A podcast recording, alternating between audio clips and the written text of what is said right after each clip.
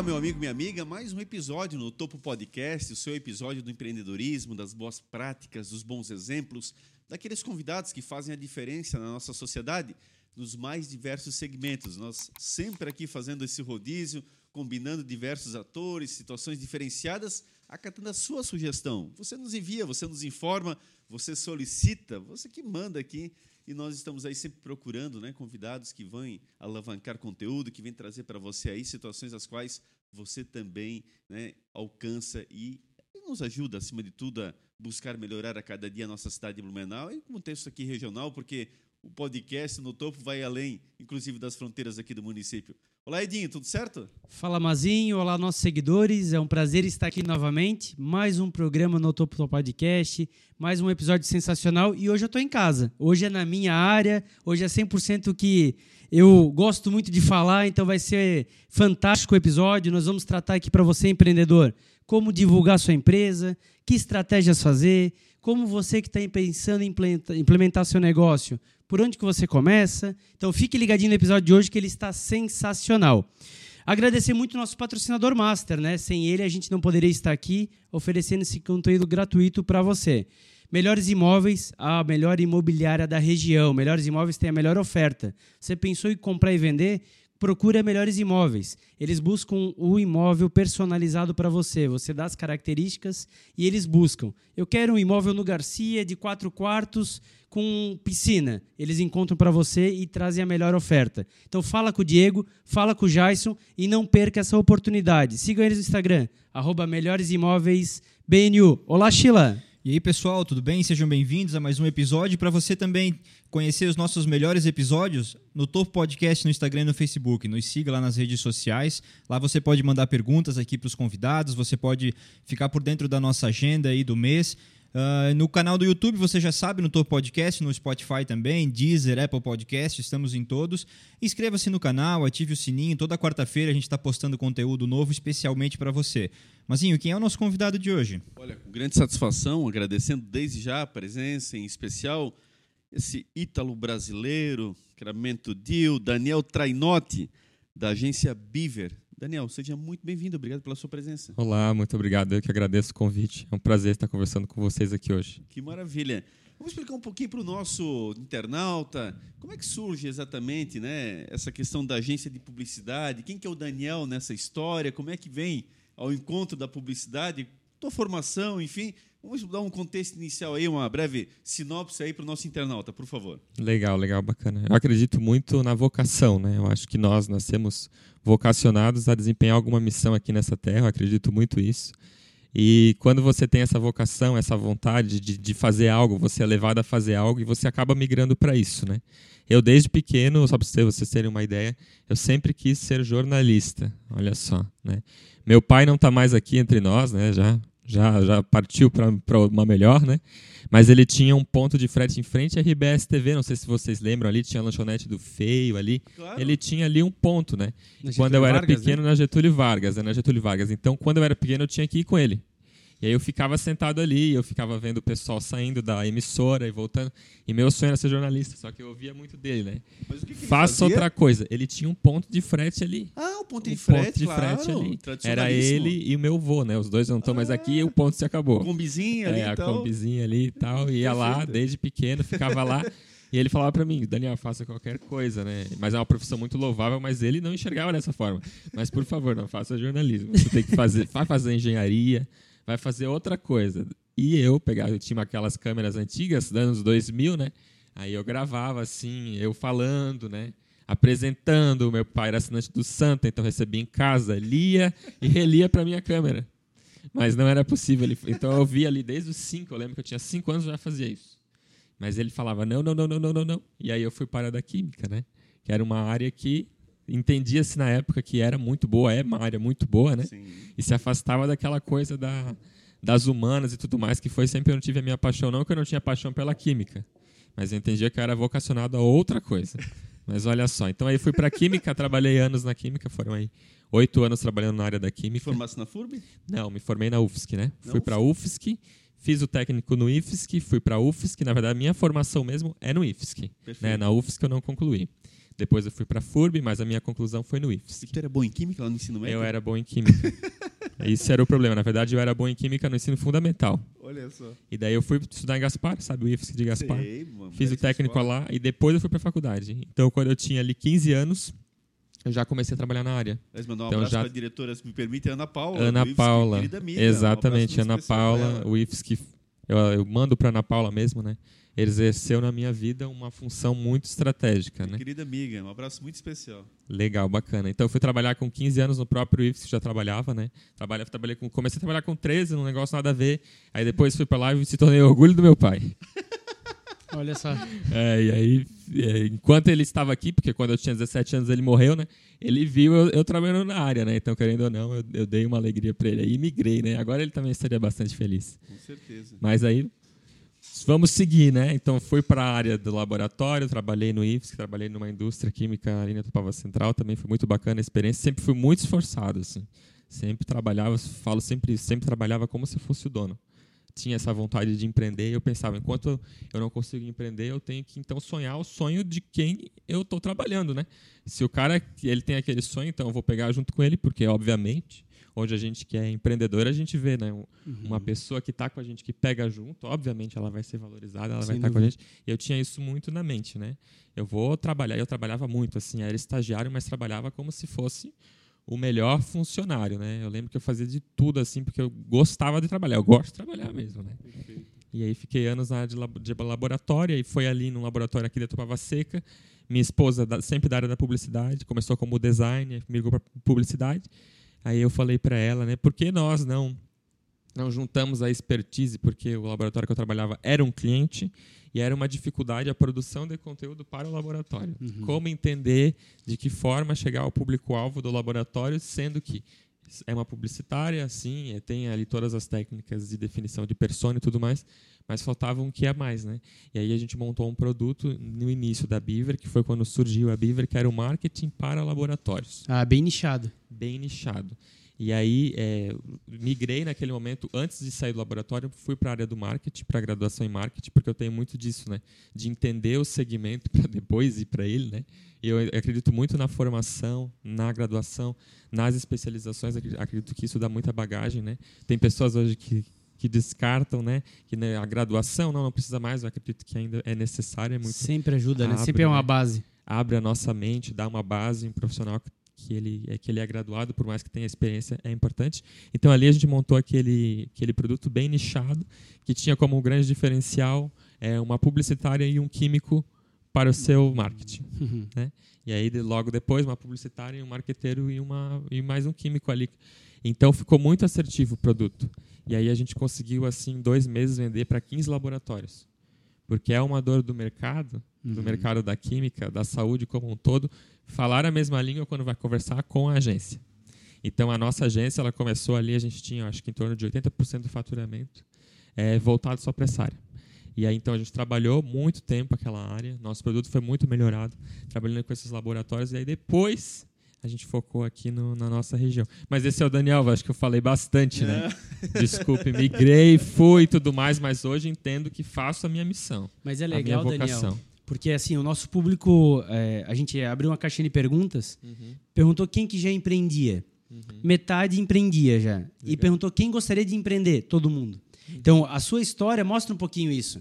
Né? Você trabalhava como um intraempreendedor, porque você tinha o sentimento de dono, você não tinha o ganho do dono nem o desembolso, né? o risco. Mas você tinha o sentimento. E isso foi fomentando até você criar seu próprio negócio. E assim, muitos que nos seguem têm esse sonho também. E na sua área. Né? Um quer ser cabeleireiro, o outro quer ser manicure, o outro quer ser. Enfim, cada um do seu serviço, agência. E, e isso é legal mostrar como é que foi essa, esse passo a passo. E eu acho que a sua migração foi legal, porque a sua migração foi na área que você atuava. Você foi para marketing, mas atuando com os laboratórios, que é onde você dominava, né? Esse foi talvez a grande, o porto seguro para você poder migrar. Confere? Confere, exatamente. Era sempre um, um medo, né, fazer essa migração, né? E eu sempre tinha aquele receio, né, mais do pessoal da área, né? O que que vão pensar, né? Porque quando eu estava no laboratório, eu lidava com com as prefeituras, com grandes empresas, né? Eu fazia liberação de relatórios, né? Então tinha que fazer reuniões, tudo mais, querendo ou não, já tinha criado uma carreira naquele segmento. Uhum. E aí para o marketing digital, até eu tinha um certo preconceito ir para o marketing, né? Mas aí ali eu pensei assim, não, não tem como isso dar errado, é um produto muito bom. Os textos eram muito bons. Quando a gente ia fazer algum anúncio, né, ou trabalhar com alguma com alguma montagem de uma campanha para um laboratório, né? Eu e a Júlia a gente se reunia, ela dava uma ideia, eu dava outra, e quase que 100% das ideias passavam pela, pelos empreendedores do laboratório, eles aprovavam com muita facilidade, porque era muito assertivo, ainda é muito assertivo, né? Tanto que todos esses laboratórios ainda estão conosco aí, né? Então, como você falou, de fato, foi um porto seguro e hoje é, um, é, uma, é uma tendência das agências, né? Uhum. Você ter aquela agência que ela é especialista em algum segmento, não que ela é focada, nós não somos nichados Claro, claro. né? Mas ela tem Mas um ela foco, entende. ela entende muito daquilo. É que durante muito tempo, né, o generalista era o que acontecia porque houve um boom de marketing nos anos 2000 onde não, é, estavam conhe- estávamos conhecendo mais de perto o marketing. Agora a gente já tem um- uma sobrecarga, eu diria, de vários profissionais no mercado e aí essa especialização ela faz a diferença. Buscando o resultado, ela faz a diferença. Você pode fazer uma campanha boa com quem não é especialista? Pode. Mas ele não vai entender tanto para poder explorar o máximo do produto como quem é especialista, né? Exatamente. O Daniel, e a Júlia já tinha terminado, já tinha trabalhado em alguma outra empresa publicitária, alguma Já. agência? Da onde é que veio essa experiência para vocês? Poxa, vou montar a empresa. A Júlia sempre trabalhou, com ela, sempre trabalhou com a mesma coisa, né? Sempre trabalhou com marketing, né? Ela trabalhou em outras empresas, em agência não chegou a trabalhar, mas trabalhava com marketing, com, com edição de vídeos, mais no foco mais na operação mesmo, né? no design, né? E aí ali, é, quando nós nós sempre fomos, a gente sempre foi sócio, desde que a gente era namorado, há muitos anos. E aí primeiro nasceu Júlia Sobrinho Design, que era uma empresa de design, né? Que era ela que fazia as peças, que fazia a criação e eu fazia o financeiro. Né? Na época a gente começou assim tudo mais, já como sócio.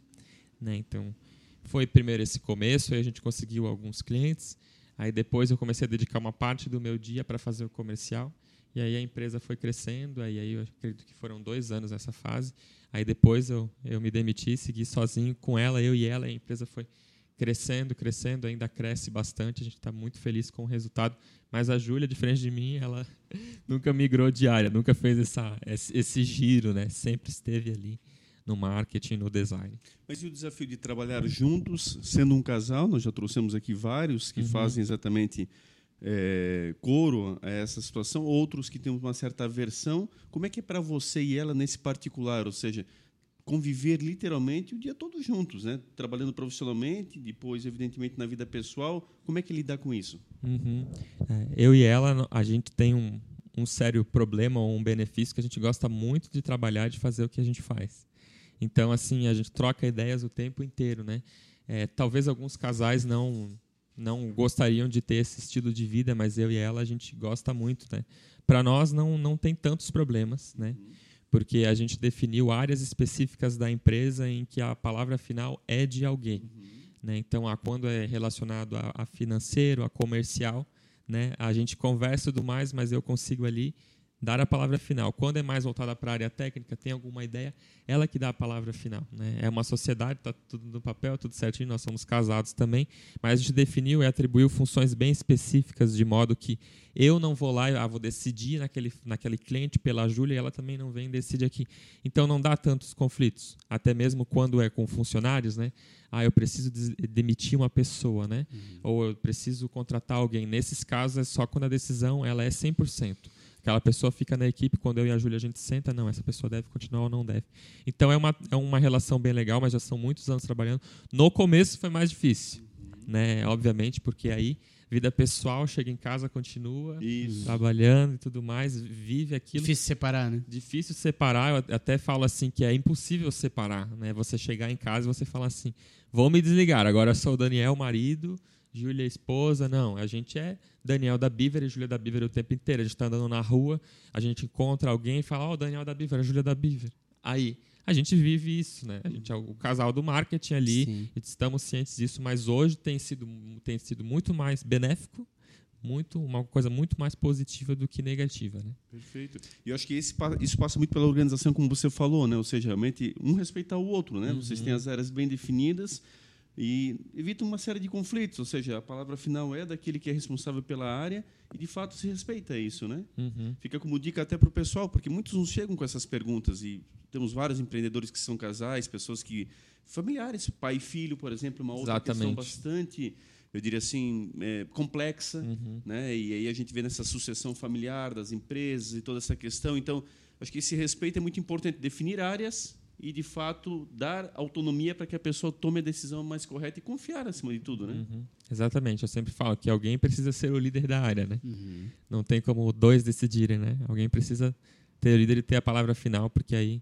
é de responsabilidade de quem disse aquele sim ou aquele não, né? E como é que foi migrar de segmento aí lá dentro já da empresa? Você pensando inicialmente nos laboratórios, capitanearam clientes em especial, ali 15, se eu não me engano, você comentou, né? Um número muito interessante.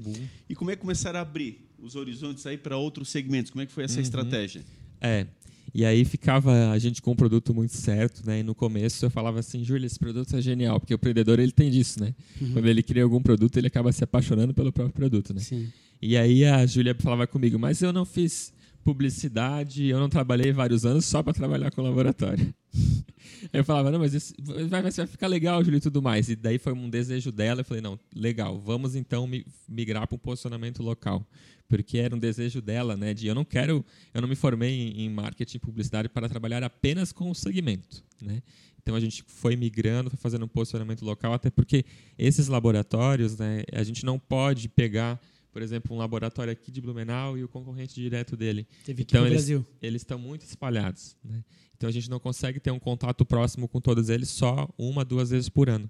Tem muitos no interior de São Paulo, tem muitos em Minas, o Sul tem, tem muitos, mas todos estão muito longe. Tem lá no Centro-Oeste. Então, assim, então o que, que a gente pensou? Nós queremos ter essa troca próxima, uhum. ver as pessoas, conversar com as pessoas, né, e entrar de fato no negócio dela. E para isso a gente precisava estar próximo. Então a gente decidiu, vamos começar a então focar em Blumenau. Né, nossa sede aqui na Rua 15, na Rua 7, né, vamos focar em Blumenau e aí a gente foi abrindo. Né. No começo começaram a vir muitos médicos da região, na área da saúde, ainda nós temos um, hoje na nossa base, que são 60% são da área da saúde, ainda tem uma, uma forte presença nisso mas nós não somos de modo algum segmentado, né? Nossa segmentação de mercado hoje é para a região, né? A gente quer ajudar o empreendedor da região a eu até vi uma pessoa que veio no podcast aqui que ela falou, né? O marketing está comigo, né? Não sei se vocês lembram desse recorte. Sim, sim. Já passaram 15 pessoas e o marketing está comigo. A gente quer ser a resposta dessa dor e fazer com que a pessoa ela fique é, conosco. É porque né? ela é muito latente, né, Daniel? Assim, uhum. pega qualquer segmento é, que não seja de marketing. Uhum. A pessoa ela é tão apaixonada pelo produto dela uhum. e no começo ela faz tudo, né? No começo Sim. ela atende o cliente, ela cobra, ela vende, ela produz. E aí ela tem medo de terceirizar essa parte que deu tão certo. Porque quando ela estoura na rede social, enfim, ela deu certo. Então ela sabe como fazer. E aí ela tem medo de terceirizar. A gente discute aqui direto. O problema é que se ela terceirizar, muitas vezes vai ser ainda melhor. E ela tem esse medo de perder e aí às vezes pode evitar de ganhar. Então, quando ela procura um especialista, como você ou como sua empresa, ela vai potencializar, ela não vai perder o bom que ela fez e ela vai conseguir otimizar ainda mais e focar o tempo dela no que é de direito dela, que é o produto dela, uhum. que é só ela que faz aquilo. Então, essa mudança de chave que é difícil. Porque até então a pessoa trabalhava sozinha. Sim. Então ela fazia tudo. Então ela começar a terceirizar e a parte que ela mais é, diria que teve dificuldade, que foi o público externo, ela tem medo, né? Então, uhum. aí vem o profissional como você para tentar é, desmistificar isso e mostrar que ela pode ganhar mais, né? Exatamente. É. O Daniel, pegar um pouquinho o gancho da Beaver. Hoje, como é que é o trabalho da Beaver? Ela foca mais no online, tem offline também? Como é que funciona essa pegada dentro da agência? Uhum. É, sempre na agência, nosso processo comercial é da seguinte forma, ele é, ele é muito específico, né? A gente foca muito para entender qual é a dor do empreendedor eu sempre vou com a teoria dos porquês, né? Então, eu sento com o empreendedor, né, bem próximo mesmo, né? Mas eu quero vender Cinco mais. Porquês. Mas por quê? É, por que, que você quer? Ah, porque o cara aumentar meu lucro. Mas por quê? Vai perguntando e tudo mais, aí você vai entendendo. E com base nisso, a gente monta né, um escopo inicial de marketing para entender aquela dor. Cada empreendedor ele tem uma dor específica, mas no geral, geralmente é faturamento. Um faturamento muito baixo, né? Ou muito baixo na expectativa dele, né? Então a gente monta esse escopo para atingir o público-alvo que ele precisa atingir, né? Então assim, ah, mas é uma agência de marketing digital ou, é, ou ela é geral? Né? Nós começamos enquanto digital, uhum. mas a gente observou na região uma necessidade de atuar em outros tipos de, de formatos de conteúdo, de canais.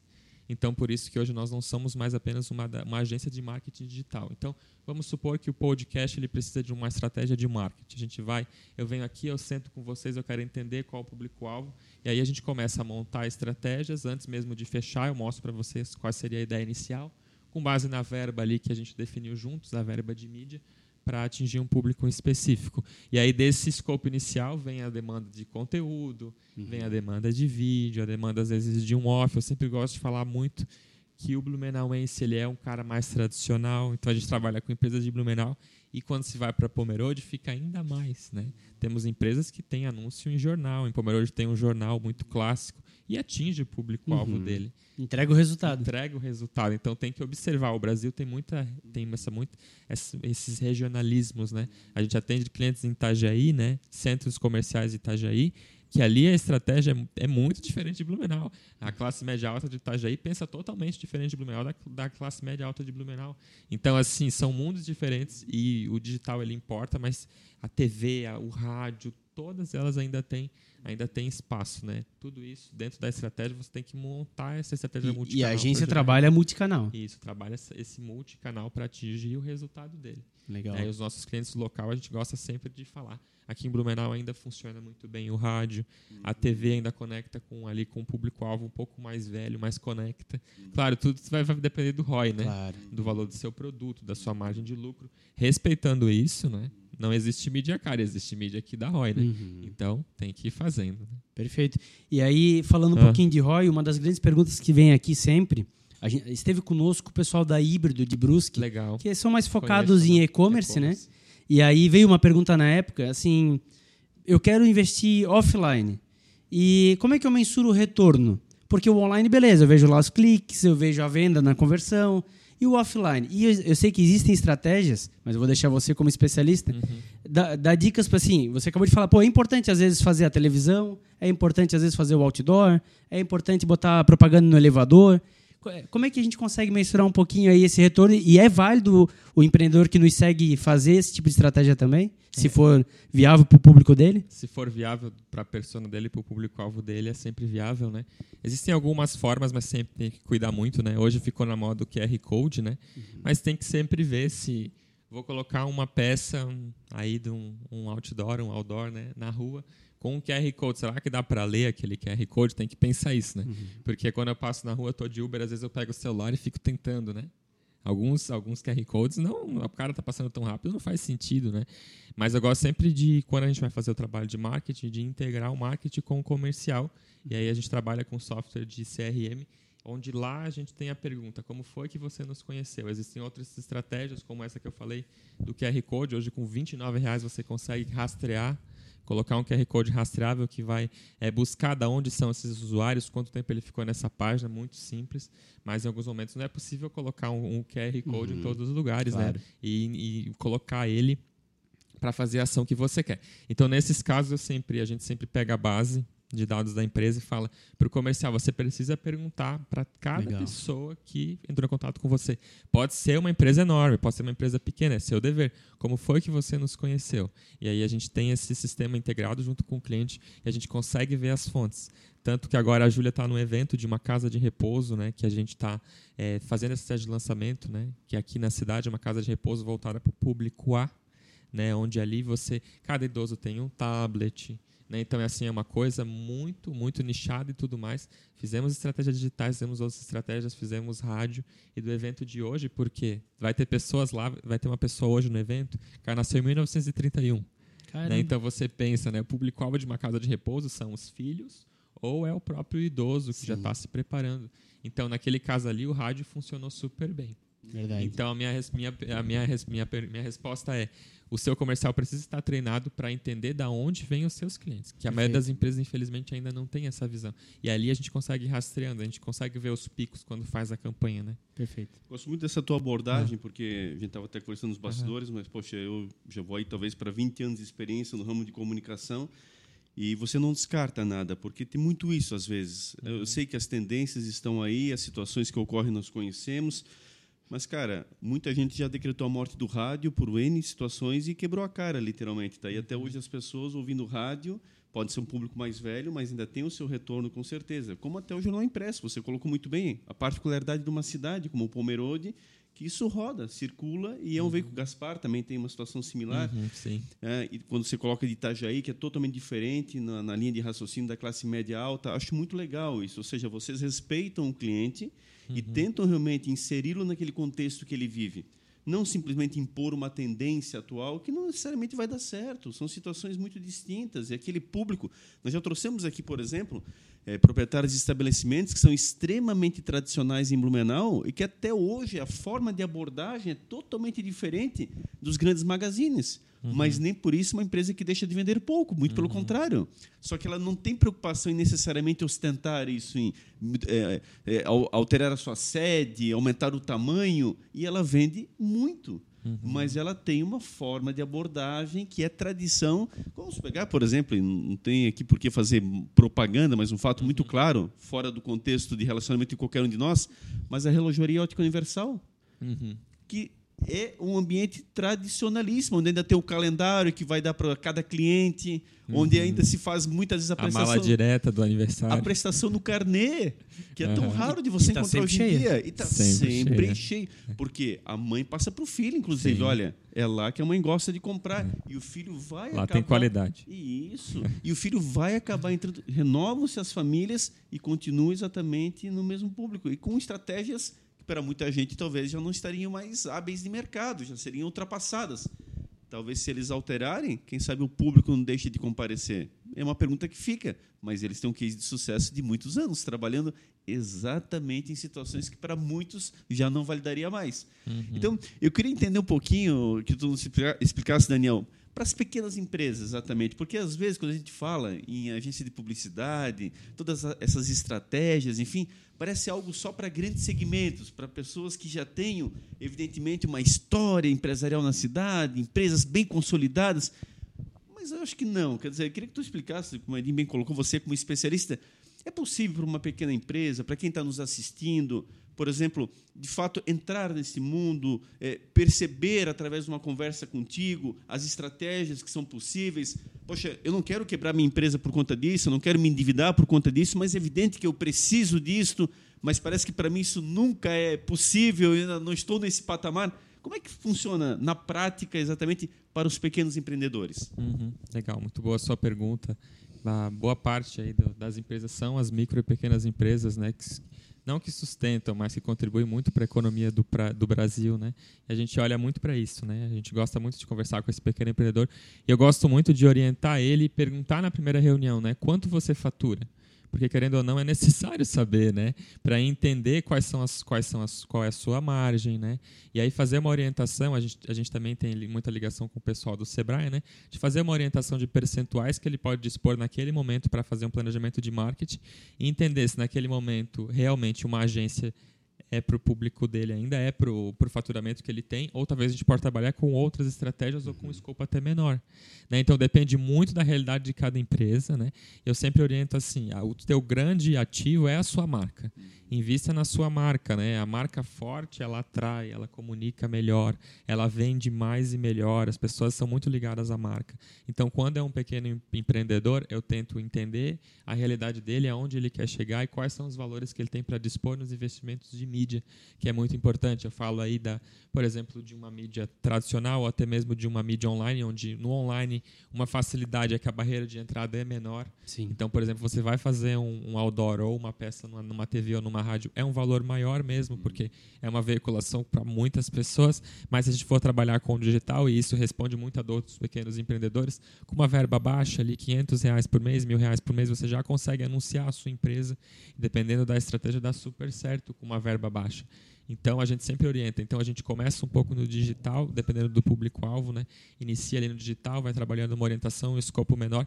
Mas o mais importante mesmo é, é, é eu falo sempre para o empreendedor, o marketing ele não é apenas a promoção, né? Não é apenas a promoção do serviço, mas é o produto também, entender o produto dele, melhorar o produto dele, fazer estratégias até no começo às vezes de boca a boca, sabe? De, de, fazendo a questão de quem te indicou e agradecendo a indicação. Isso é uma coisa muito importante que as pessoas não fazem, que eu sempre faço.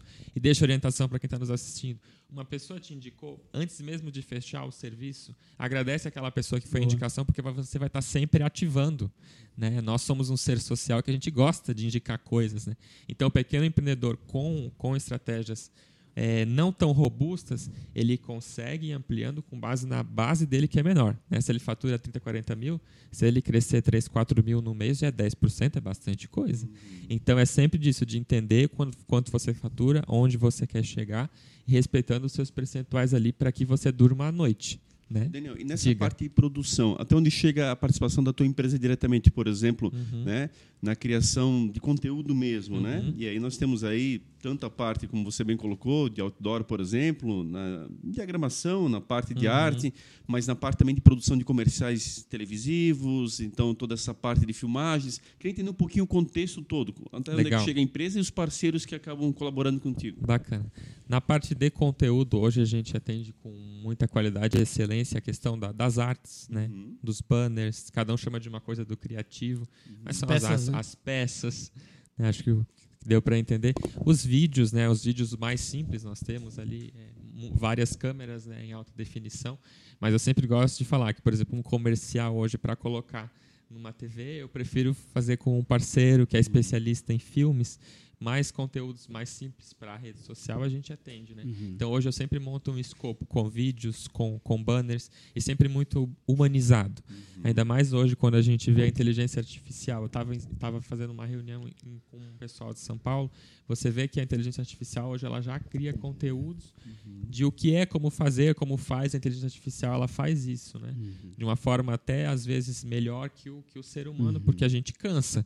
Quem trabalha com comunicação e produção de conteúdo, vocês sabem, né? Uhum. Às vezes a cabeça ela buga, né? Então ali a tendência é o quê? É o storytelling. Então a gente gosta de trabalhar muito isso nos nossos escopos, é humanizar o produto colocar, projetar esse produto na vida da pessoa e mostrar que o empreendedor ele é uma pessoa humana, porque essa essa conexão que vai gerar, essa empatia que vai gerar e que vai vender.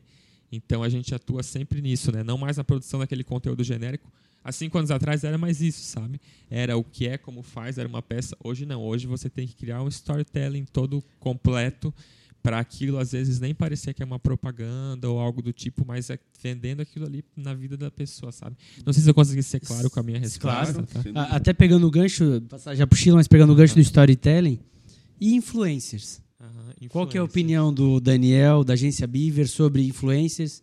É, é válido, não é válido? A publi paga ajuda, não ajuda? A uhum. persona? Conta um pouquinho o que, que qual que é a visão aí para nossa audiência. Isso é bem bacana a gente falar que ali na Biver a gente tem uma, uma metodologia em que primeiro nós aplicamos para nós enquanto agência, para depois aplicar nos nossos clientes, né?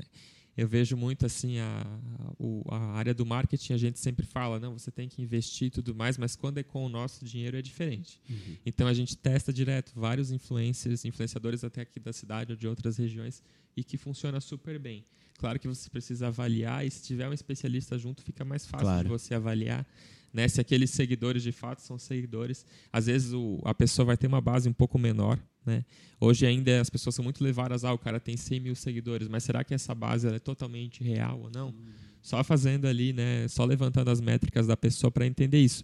Mas a, a publi paga para os influenciadores, ela tende a funcionar super bem, porque eles têm uma capacidade de criar um storytelling às vezes até superior que alguns profissionais de marketing, porque eles conseguem, tem influenciadores que eles se envolvem no produto, uhum. né, até mesmo aqui na cidade, que são ótimos e que convertem super bem.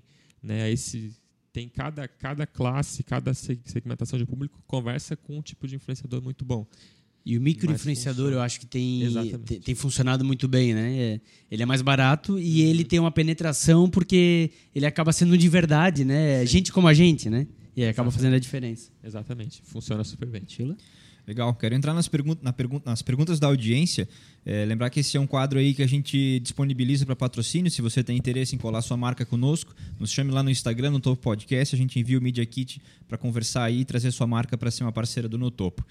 Separei duas perguntas aqui que se complementam, tá? Que eu achei interessantes as duas. Uhum. A primeira veio da Daniela e ela perguntou assim: ó, quais dicas você pode nos dar para quem não tem um orçamento, mas quer iniciar no marketing digital? Uhum. Legal. A minha dica, quando não se há orçamento para pagar um profissional ou pagar uma agência, é muito aquilo do empreendedor no começo, né?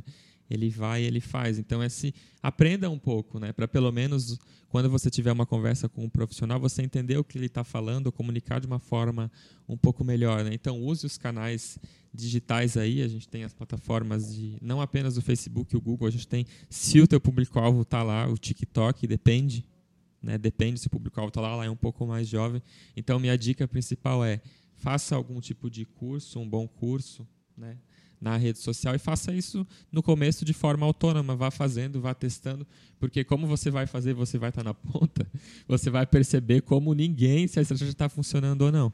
Então minha dica seria isso, né? Se não tem o um orçamento no começo, se não tem da onde tirar mesmo, faça você mesmo e vá analisando e vá pensando para num futuro você ter um especialista junto, mas se não tem grana no começo, vai fazendo você mesmo, colocando ali 10 reais por dia, 20 reais por dia.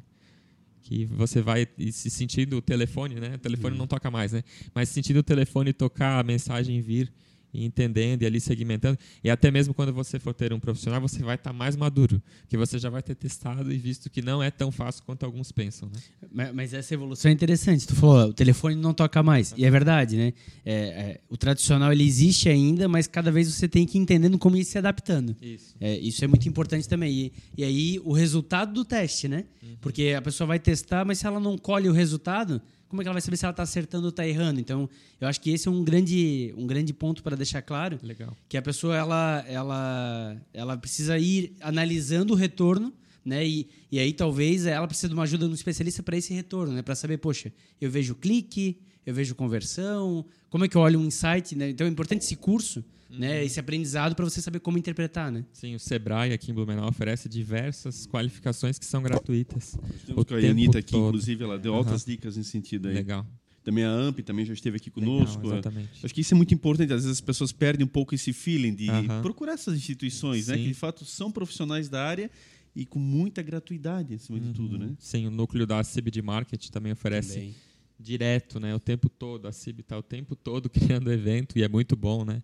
Então a, tem. A Unita chegou a nos passar, para você ter uma uhum. ideia, Daniel, a, a, questão exatamente de que eles têm uma verba lá para auxiliar, por exemplo, as pessoas para fazer a sua fachada publicitária, uhum. onde eles financiam sem retorno uhum. de investimento, fundo perdido, 70% Sim. desse valor.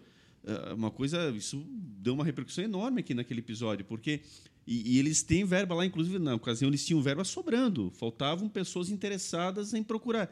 Aí você pensa quantas pessoas que gastam um valor imenso, é, que é fundamental no seu caixa, porque a identidade visual é evidentemente também da mesma forma importante, mas não sabem desse tipo de apoio, uhum. né? E no fundo é um apoio pô, estratégico, primordial. E aí não pode acontecer isso, ou seja, alguma coisa, talvez aí também está faltando comunicação de alguma parte para que isso chegue ainda mais longe. E o Sebrae tem um papel fundamental na economia da nossa cidade e do país como um todo. Então, uhum. pequenos empreendedores é uma característica muito nossa. Eu vejo pela minha área de TI, nós temos mais de mil empresas de TI uhum. em Blumenau. Mas as pessoas lembram das grandes porque tem uma fachada ostentosa, tem um prédio maravilhoso. Mas hoje, para você abrir uma empresa de TI, basta um computador e uma mesa. No seu quarto, na sua casa, você tem uma empresa de TI. Não lida com estoque, não lida com logística, não lida com uma série de situações as quais as empresas tradicionais, digamos assim, a maioria dos ramos, tem como desafio. Uhum. Tem, não existe isso. E são pessoas que geralmente são sócias, pura e simplesmente não empregam ninguém, mas mantêm uma qualidade de vida interessante, trabalhando para si e com dois, três sócios apenas, que conheceram na época de faculdade, enfim, colegas de, longa data. Então é interessante isso. Mas são pessoas que também precisam do apoio. Né? Uhum. Então essa rede de relacionamento com é muito certeza, importante. muito importante. Legal. A segunda pergunta, que tu, tu, até já citou um pouquinho na tua resposta da primeira, que eu comentei que uh, se complementam, a Karina mandou assim, ó. Com tantas redes sociais bombando, em quais redes devo investir para ter um retorno mais garantido? Uhum. Dia 27 a gente vai é, fazer um evento ali no, no, nosso prédio, né, no auditório, em que o tema vou falar muito sobre isso, persona e público-alvo. Em algumas conversas que a gente tem com os empreendedores, né, muitos ainda não sabem quem é o cliente ou quem é meu cliente ideal. Isso precisa estar muito bem definido, né? Que às vezes a empresa vai crescendo, a pessoa vai se perdendo. Mas é a partir do entendimento de quem compra de você ou quem você quer que compre de você que aí você vai escolher os canais. Perfeito. Né? Até mesmo quando a gente trabalha, trabalha ainda com laboratórios, né? E com, com outros segmentos. Laboratório é um segmento, quando, quando laboratório químico, né? Ele é muito formal. Né? Então não faz sentido nenhum esse laboratório hoje estar no TikTok, por exemplo, uhum. porque o público dele não está lá. Né? É um público que é, que é a persona é um engenheiro químico, um engenheiro de saneamento, acima de 40 anos, então ele não vai estar no TikTok vendo vídeos. Né? Mas vai que, que a sua empresa é, é uma loja que atende o público né? adolescente ali, que precisa comunicar tanto com a mãe quanto com o filho. Aí talvez o TikTok seja uma boa. A ideia é você joga lá no Google né? quais são os insights daquela rede, né? quais são as métricas, quem é o usuário daquela rede. Perfeito. E aí a partir daí você vê, né? Esse usuário ele compra de mim já ou eu quero que ele, eu quero que ele compre de mim. Aí você define esses canais para atrair também leads, né? Que é essa palavra, esse termo, mas são possíveis clientes que estejam alinhados com aquilo que você oferece. Né? Não adianta vir 100 pessoas que, que você não vende para aquele público, você vai só se sobrecarregar no comercial e não vai converter. Né? Então vai depender e vai muito se frustrar, do canal. Né? E vai se frustrar. Depende muito do canal, do formato. Daniel, é. qual é a tua jornada de trabalho diária? Como é que funciona na cabeça de um empreendedor, de quem está tão mergulhado, apaixonado pela área que uhum. atua, enfim? Pode ser até extensiva a tua esposa também. Como é que é a jornada de vocês? Quantas horas vocês trabalham por dia? Como é que vocês né, fazem essa organização, lar e casa, empresa, enfim, no todo aí? Uhum. Faz cerca de um ano que eu e a Júlia a gente definiu que as funções operacionais a gente não iria mais fazer, né? Então, assim, criação de peças, né? criação de textos, tudo mais, a gente começou a pensar, vamos montar uma equipe, porque senão a gente ia ficar louco. Né? Então, assim, hoje a gente atua muito mais na parte estratégica, tanto para os clientes quanto para a Beaver. Né? Então, eu vou dizer para você que eu tenho uma jornada de trabalho que ela é normal, no sentido de eu começo às oito, finalizo ali cerca de sete da noite, vou para minha casa. Óbvio que aí eu fico falando, a Júlia até fala, né? Vamos parar um pouco de falar da Beaver, por favor. Né? Às vezes é 10 horas da noite ainda estou falando, estou falando, estou falando. Eu sigo falando, mas aí são, é porque nos apaixona, né? claro. né? Mas não é mais aquela coisa assim, me dói. Se o empreendedor ele é novo, um ano, dois anos, tudo bem ele trabalhar 30 horas por dia, né? 24 horas por dia, né? O dia inteiro. Mas assim, você passa anos fazendo isso, eu acho que você vai limitar o crescimento da sua empresa porque a gente precisa estar tá bem, né? Nossa saúde mental precisa estar bem para o negócio ir para frente. E a gente, graças a Deus, conseguiu alinhar isso. Então, hoje, eu vivo muito bem enquanto empreendedor, sabe? Eu tenho uma qualidade de vida. E quem constitui a tua equipe? Quais são uhum. esses profissionais? Que áreas que você tem lá dentro? Uhum. Lá dentro hoje a gente tem a parte de mídia, né? então analista de mídia que vai cuidar tanto da mídia digital quanto analisar os insights que a gente recebe as métricas da mídia tradicional, né? Uhum. a parte de design, produção de conteúdo que ainda é muito ampla, então é um, é um setor também, setor de design, setor de mídia e de planejamento, né? a gente define dessa forma, né? e aí eu e a Júlia a gente fica analisando os planejamentos que eles fazem, tentando entender o público-alvo e muito mais focado é, nesse contato pessoal. Ainda mais aqui em Blumenau. Né? Aqui em Blumenau a economia do relacionamento ela funciona super bem. Então eu e a Júlia a gente atua mais dessa forma. Né? A partir do momento que o cliente entra, ela faz o contato. Apresenta os planejamentos, a ideia, e antes do cliente entrar, eu alinho ao máximo o produto. Né? Eu tento sempre deixar isso muito claro e falo para o empreendedor que está assistindo, né? não venda algo que você não pode suprir. Uhum. Ainda mais quando você lida com sonhos, por exemplo, com agências de marketing, a gente lida com o sonho do empreendedor que ele é faturar mais, quer Sim. vender, quer crescer. Se na prospecção, na proposta comercial, eu apresento um sonho que eu não posso suprir, vai dar seis meses esse cara vai sair. Então eu tento alinhar ao máximo. Entendo o que eu estou vendendo e até onde eu posso chegar, né? Até onde eu e você podemos chegar com essa verba. Porque aí fica menos é menos estressante. Né? As pessoas dizem que a agência é muito estressante e tudo mais, mas a gente gosta muito, porque a gente sempre trabalha muito alinhado. Assim, eu tento deixar o máximo transparente, honesto, claro, porque eu acho que é isso que a longo prazo, até a curto prazo, é o que fica, né? Perfeito. Essa transparência e nosso segmento de marketing ele é muito queimado, né? E antes Sim. tu comentou é, produto, preço, que é importante ver também. E eu lecionei sete anos marketing na FURB. Legal. E eu sempre, quando eu comentava que é, existiam os 4 Ps, os alunos ficavam um pouco surpresos, porque eles achavam que marketing era fazer uma arte e postar. Comenta um pouquinho da importância do, dos quatro P's mesmo, assim, de ter um produto alinhado, preço alinhado, né? Você ter a praça muito bem clara da onde você atua, para daí sim o P de promoção, que é o ato aí de promover, ter sucesso e ter um retorno com investimento em mídia. Uhum. Eu gosto sempre de falar muito para o empreendedor. Eu e Júlia a gente faz isso quando a gente entra. Ah, por exemplo, vamos atender um hotel, um restaurante, um shopping, uhum. experimentar aquele produto enquanto é, consumidor, assim, cliente oculto. Né? Porque eu vejo os empreendedores muito apaixonados e até às vezes penso isso. Será que eu não estou tão apaixonado pela Beaver que eu não consigo enxergar os nossos pontos de melhoria aqui? Então peça para alguém ser o cliente. Se o seu ponto é o ponto de venda física, uma lanchonete, é uma loja, peça para alguém ir lá e experimentar o produto e anotar todas as qualidades sem nenhum tipo de medo. Né? Às vezes o empreendedor ele se torna uma pessoa um pouco orgulhosa, né?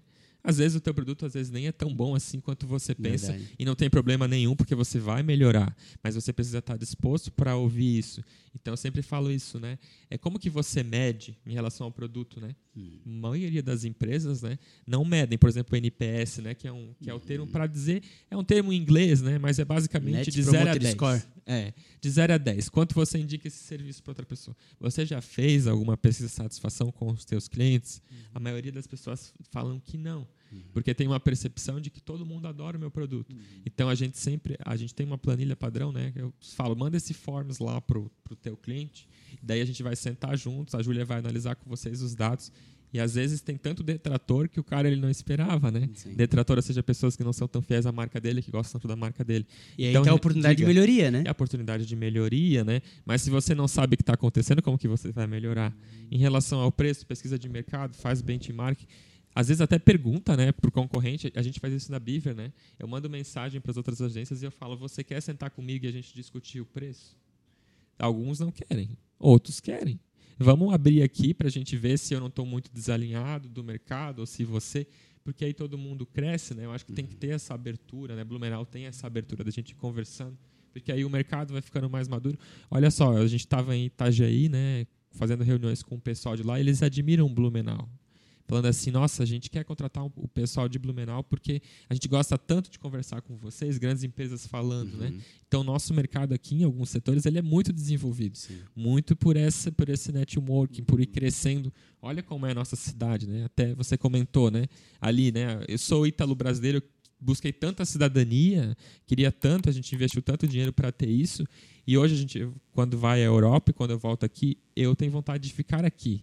Né? Eu não tenho o sonho de, de voltar, de voltar entre aspas, né, que eu nunca morei, mas de ficar na Itália, levar minha família para lá, porque eu vejo aqui em Blumenau esse potencial criativo, né? Uma cidade limpa, linda, então eu valorizo muito isso, né? Legal. E eu queria entender de ti assim, como é que hum. é o hum. desafio de ser uma empresa especialista em impulsionamentos, etc.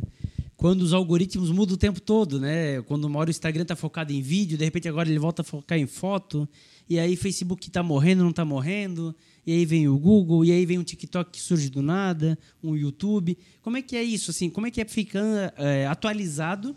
Até porque as empresas que te procuram, procuram um especialista uhum. e elas vão cobrar que você saiba todas as respostas. Então, é um desafio grande no dia a dia, né? Uhum. É um desafio grande e aí a gente sempre orienta a equipe, né? A gente sempre faz treinamentos constantes, né? Toda semana a gente se reúne para falar do que está acontecendo então a gente tem que ficar sempre muito ligado porque essas, esses algoritmos eles mudam o tempo inteiro, né? Mas eles sempre são comunicados essas mudanças, né? Uhum. Então, leia as informações, por exemplo, o Facebook ele tem um diretório ali que ele diz tudo, né? Toda a forma de organização dos anúncios, o Google também. Então, é importante a informação. Óbvio, aquela coisa, o especialista ele tem que fazer isso para você e o bom de uma agência é que ela vivencia isso o tempo Sim. todo. Então, quando você trabalha com uma carteira de clientes, você consegue ver as oscilações acontecendo, a sazonalidade, se é do mercado ou se é da plataforma, instabilidade, mas também é aquela coisa, né? Não invista só num formato, só num canal, né? Ah, minha estratégia toda aqui no Facebook e no Instagram. Aí de repente esse cara tá fora um dia, né? Apresenta estabilidade o tempo inteiro o Instagram. Sim, sim. Né? A gente que trabalha com agendamento das postagens, direto, né, acontece de não integrar ali e, e às vezes não não sai o, o post, mas por uma instabilidade da própria plataforma porque eles estão melhorando o produto deles, tentando entender ao máximo ali quem é o, quem é o público, né? direcionar os conteúdos com base no algoritmo. Então é conhecimento, né? Conhecimento, e se tiver um especialista por perto, vai ser mais E atualização, fácil. né? Atualização. É, conhecimento Daniel, e, e aí o pessoal acaba às vezes investindo muito errado, né? Por exemplo, essa questão das redes sociais, ainda voltando nesse tema que, querendo ou não, hoje é popular. Uhum. As pessoas percebem que dá para fazer anúncios patrocinados por conta própria, inclusive, mas não basta só isso, né? Ou seja, de repente você vai lá e pega é, uma série de pessoas que visualizam o teu vídeo, mas uma visualização que de fato não te traz retorno. O número é grande, te dá uma certa empolgação, uhum. de acordo com o grau de investimento que você fez, a periodicidade daquele anúncio, a duração que ele ficou no ar.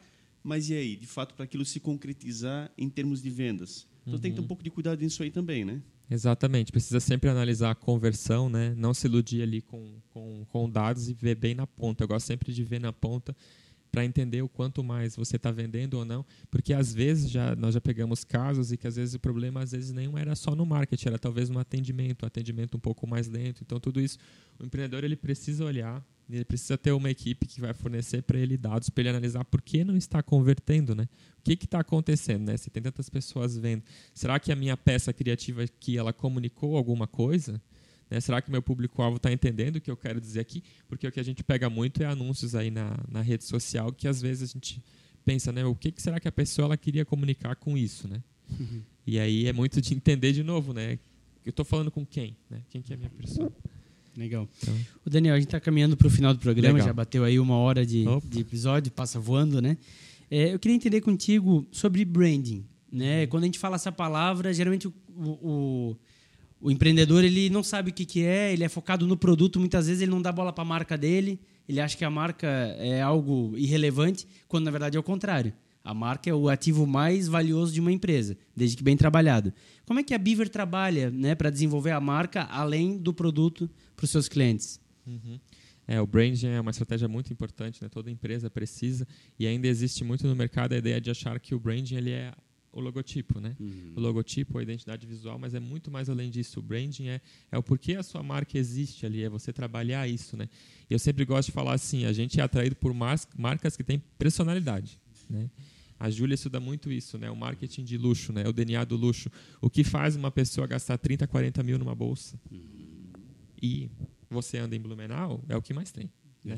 Bolsas, carros. O que, que faz isso? É o branding é a conexão com o público-alvo. É você transformou aquilo num objeto de desejo por meio do branding. Uhum. Você vai ver, por exemplo, não sei se você já for no Shopping Cidade Jardim lá em São Paulo, que é onde tem Gucci, uhum. Louis Vuitton uhum. e tudo mais. Né? São marcas que trabalharam muito bem o branding para um público-alvo específico. Né? Então eu sempre falo por isso: trabalhe a sua marca, né? agregue valor à sua marca, né? Para quando você for apresentar uma proposta, às vezes o cliente ele vai, ele tinha uma expectativa tão alta que aquele preço ali, o valor que você entregou foi tão alto que o preço passou batido, né? Uhum. Então, não foi o principal atributo, é, né? Não foi o principal atributo, né? Coloque atributos na sua marca ali, né? Que agreguem valor a ela, para que descolhe essa coisa do preço, né? Uhum. É, só do, do valor, daquela coisa antiga do custo-benefício, hoje é muito mais além disso. Verdade. E tem a ver com, com o brand, né? Entender. E daí tem muito a ver também com, com o empreendedor, né? O que ele quer né, e o que ele quer para a marca dele. Porque se, a, se ele está sem personalidade, se ele está perdido, a marca dele não vai conseguir imprimir essa personalidade, né, porque ele não sabe para onde ele está indo. Então é muito isso de definir né, e, e seguindo. Né? Então o branding é muito importante. Não só a geração de demanda ali, o marketing, mas o brand que vai ajudar ainda mais ali. Legal. Uma última pergunta Diga. que eu faria nesse sentido, Daniel, na questão da. É, porque assim é, é, fundamental esse trabalho, evidentemente, do marketing, mas se a empresa não se ajuda, ou seja, se ela tem problemas no seu atendimento, você não vai conseguir fazer literalmente milagre. Uhum. Você atrai esse cliente, mas esse cliente ele hoje também ele muito facilmente ele sai do, né? Ele, ele foge da situação porque ele percebeu que na primeira abordagem não foi legal, enfim, e acaba se tornando às vezes uma constante algumas empresas, não esse não gerenciamento da ponta, de fato. Tem uma boa gama de clientes, mas poderia ser ainda melhor se puder, se tivesse um cuidado mais profundo sobre isso. Você chega a trabalhar isso dentro da empresa, chega a fazer uma análise, um estudo mais aprofundado, como lidar com isso com o empresário também? Uhum. Explicar a ele certas situações das quais nem sempre é tão fácil de compreender. Como você falou anteriormente, o cara é apaixonado pela sua empresa, pelo seu produto, acha que aquilo ali realmente é o todo que ele imagina, o faturamento é legal, não estou falando que não, estou pegando uhum. nos bons exemplos, mas poderia ser ainda melhor e a peça publicitária às vezes tem dificuldade em alavancar exatamente pela dificuldade da ponta, lá o atendimento que está deixando a desejar. Vamos trabalhar isso. Uhum. A gente sempre gosta de mostrar dados, né? Porque quando você apresenta para o empreendedor os dados, né? Os dados de uma pesquisa com a base, com os maiores clientes, com, com todos os clientes, ele acaba ficando assim sem ter o que falar. Aí com base nisso, eu gosto muito de falar sobre atendimento ao cliente, né? Toda semana na Beaver, né? Agora a gente está passando lá um livro que capítulo a capítulo sobre CS, né, sobre Customer Success.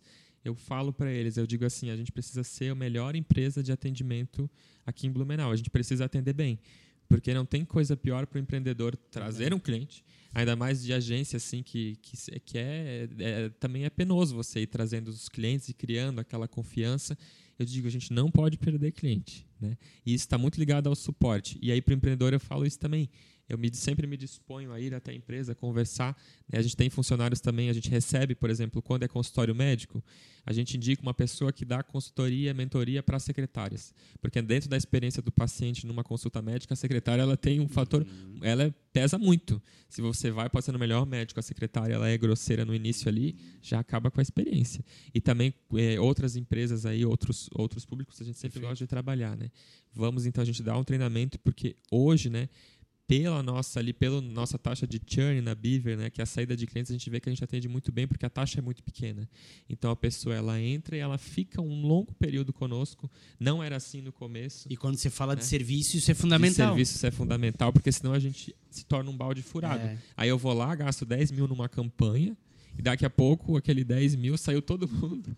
E aí, é, quando eu trabalhar com o público local, você pode pegar uma fama, né? E aí você tem aquela fama negativa de ali é barato, mas é ruim.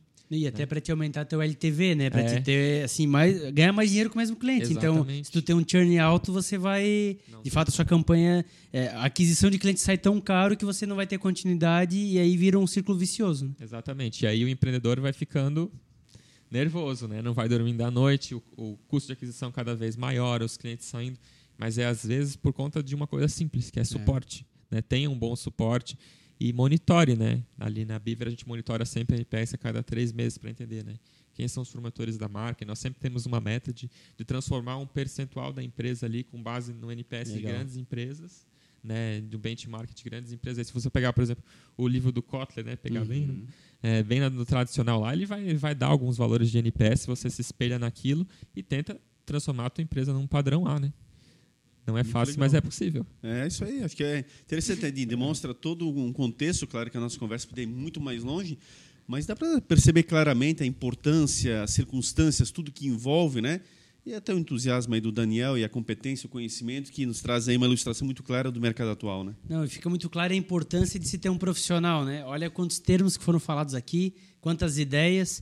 Você que está começando, pode tentar sozinho? Óbvio, pode e deve até para começar mesmo, né? Mas assim que possível, contratar uma agência, contratar um profissional para administrar essa parte para você, ela é fundamental. Você pode ter certeza que é um investimento, não é um custo. É um investimento porque ele vai potencializar seu faturamento e vai melhorar a sua empresa. Né? Como ele comentou um pouquinho de CS, de NPS, são tudo ferramentas que vão facilitar para você deixar de perder cliente e para você atender ainda melhor. Então, fantástico mesmo. Eu acho que para nossa audiência que está buscando empreender ou quem já empreende, é uma aula mesmo. Fica o contato, Sheila vai colocar também depois na, na descrição do vídeo os contatos da Biver. Faça contato com eles que vai valer muito a pena. Vamos lembrar também da Melhores Imóveis, né, nosso patrocinador master. Você pensou em comprar e vender? A Melhores Imóveis tem a melhor oferta para você, oferta personalizada, serviço personalizado. Fala com o Diego, fala com o Jason. Segue eles no Instagram, arroba Melhores Imóveis BNU e peça a sua, a sua cotação do imóvel que você sonha, porque eles vão providenciar e você vai ver que é a melhor oferta que você vai encontrar. Agradecer demais toda a audiência. É por vocês que a gente está aqui, é trazendo conteúdo gratuito, é trazendo pessoas como o Daniel, que vão somar para sua empresa, que vão te trazer ideias e vão fazer você chegar mais perto do seu sonho de empreender ou de fazer a sua empresa crescer. Agradeço muito a todos a audiência, agradeço muito ao Daniel pelo bate-papo E até o próximo episódio, né, Sheila? É isso aí. Também estendo aqui meu agradecimento ao Daniel. Obrigado por participar aí conosco. E agradecer você que esteve conosco e que vai lá no nosso Instagram, no Topo Podcast, no Facebook, interage conosco, deixa suas perguntas para os convidados, para as entrevistas. Toda quarta-feira tem conteúdo novo, tem conteúdo novo no canal do YouTube, no Spotify, no Topo Podcast. Não esqueça de se inscrever no canal, ativar o sininho para você ser notificado e compartilhar com toda a sua rede de amigos. Muito obrigado mais uma vez e até o próximo episódio, né, Mazinho? Tá certo. Quero agradecer, Daniel, em nome da nossa equipe, em nome da nossa audiência, a disponibilidade em vir até aqui. Desejar que vocês tenham muito sucesso, você, a tua esposa, consequentemente a Biver, todos os profissionais que lá estão, que com certeza estão aí para fazer um trabalho fantástico, já estão desenvolvendo, auxiliando a nossa comunidade, auxiliando os nossos empreendedores e mostrando a competência local, mostrando exatamente o profissionalismo e de que é possível, inclusive, ir além das nossas fronteiras, como clientes que você já tem aí pelo Brasil. Então, sucesso e contem Obrigado. sempre com o No Topo. Muito obrigado pelo convite. Beleza. Obrigado. Obrigado mais uma vez a você, nosso internauta, nosso amigo de todos os episódios. Nos ajude, compartilhe, curta, como nós temos insistido, porque é conteúdo de qualidade sendo levado aí para você, nos mais diversos segmentos. Hoje, mais um episódio que contempla todos os graus de empreendedorismo, você desde o pequeno, o iniciante, o microempreendedor individual, até os nossos empresários aí de grandes empresas de fato aqui da cidade de Blumenau. Então, é conteúdo para você acima de tudo. Esteja conosco. Juntos estejamos no topo, produzindo conteúdo de qualidade para todos e para uma sociedade ainda melhor. Então, até o próximo episódio, com mais convidados, com certeza, muito especiais. Um grande abraço e até lá.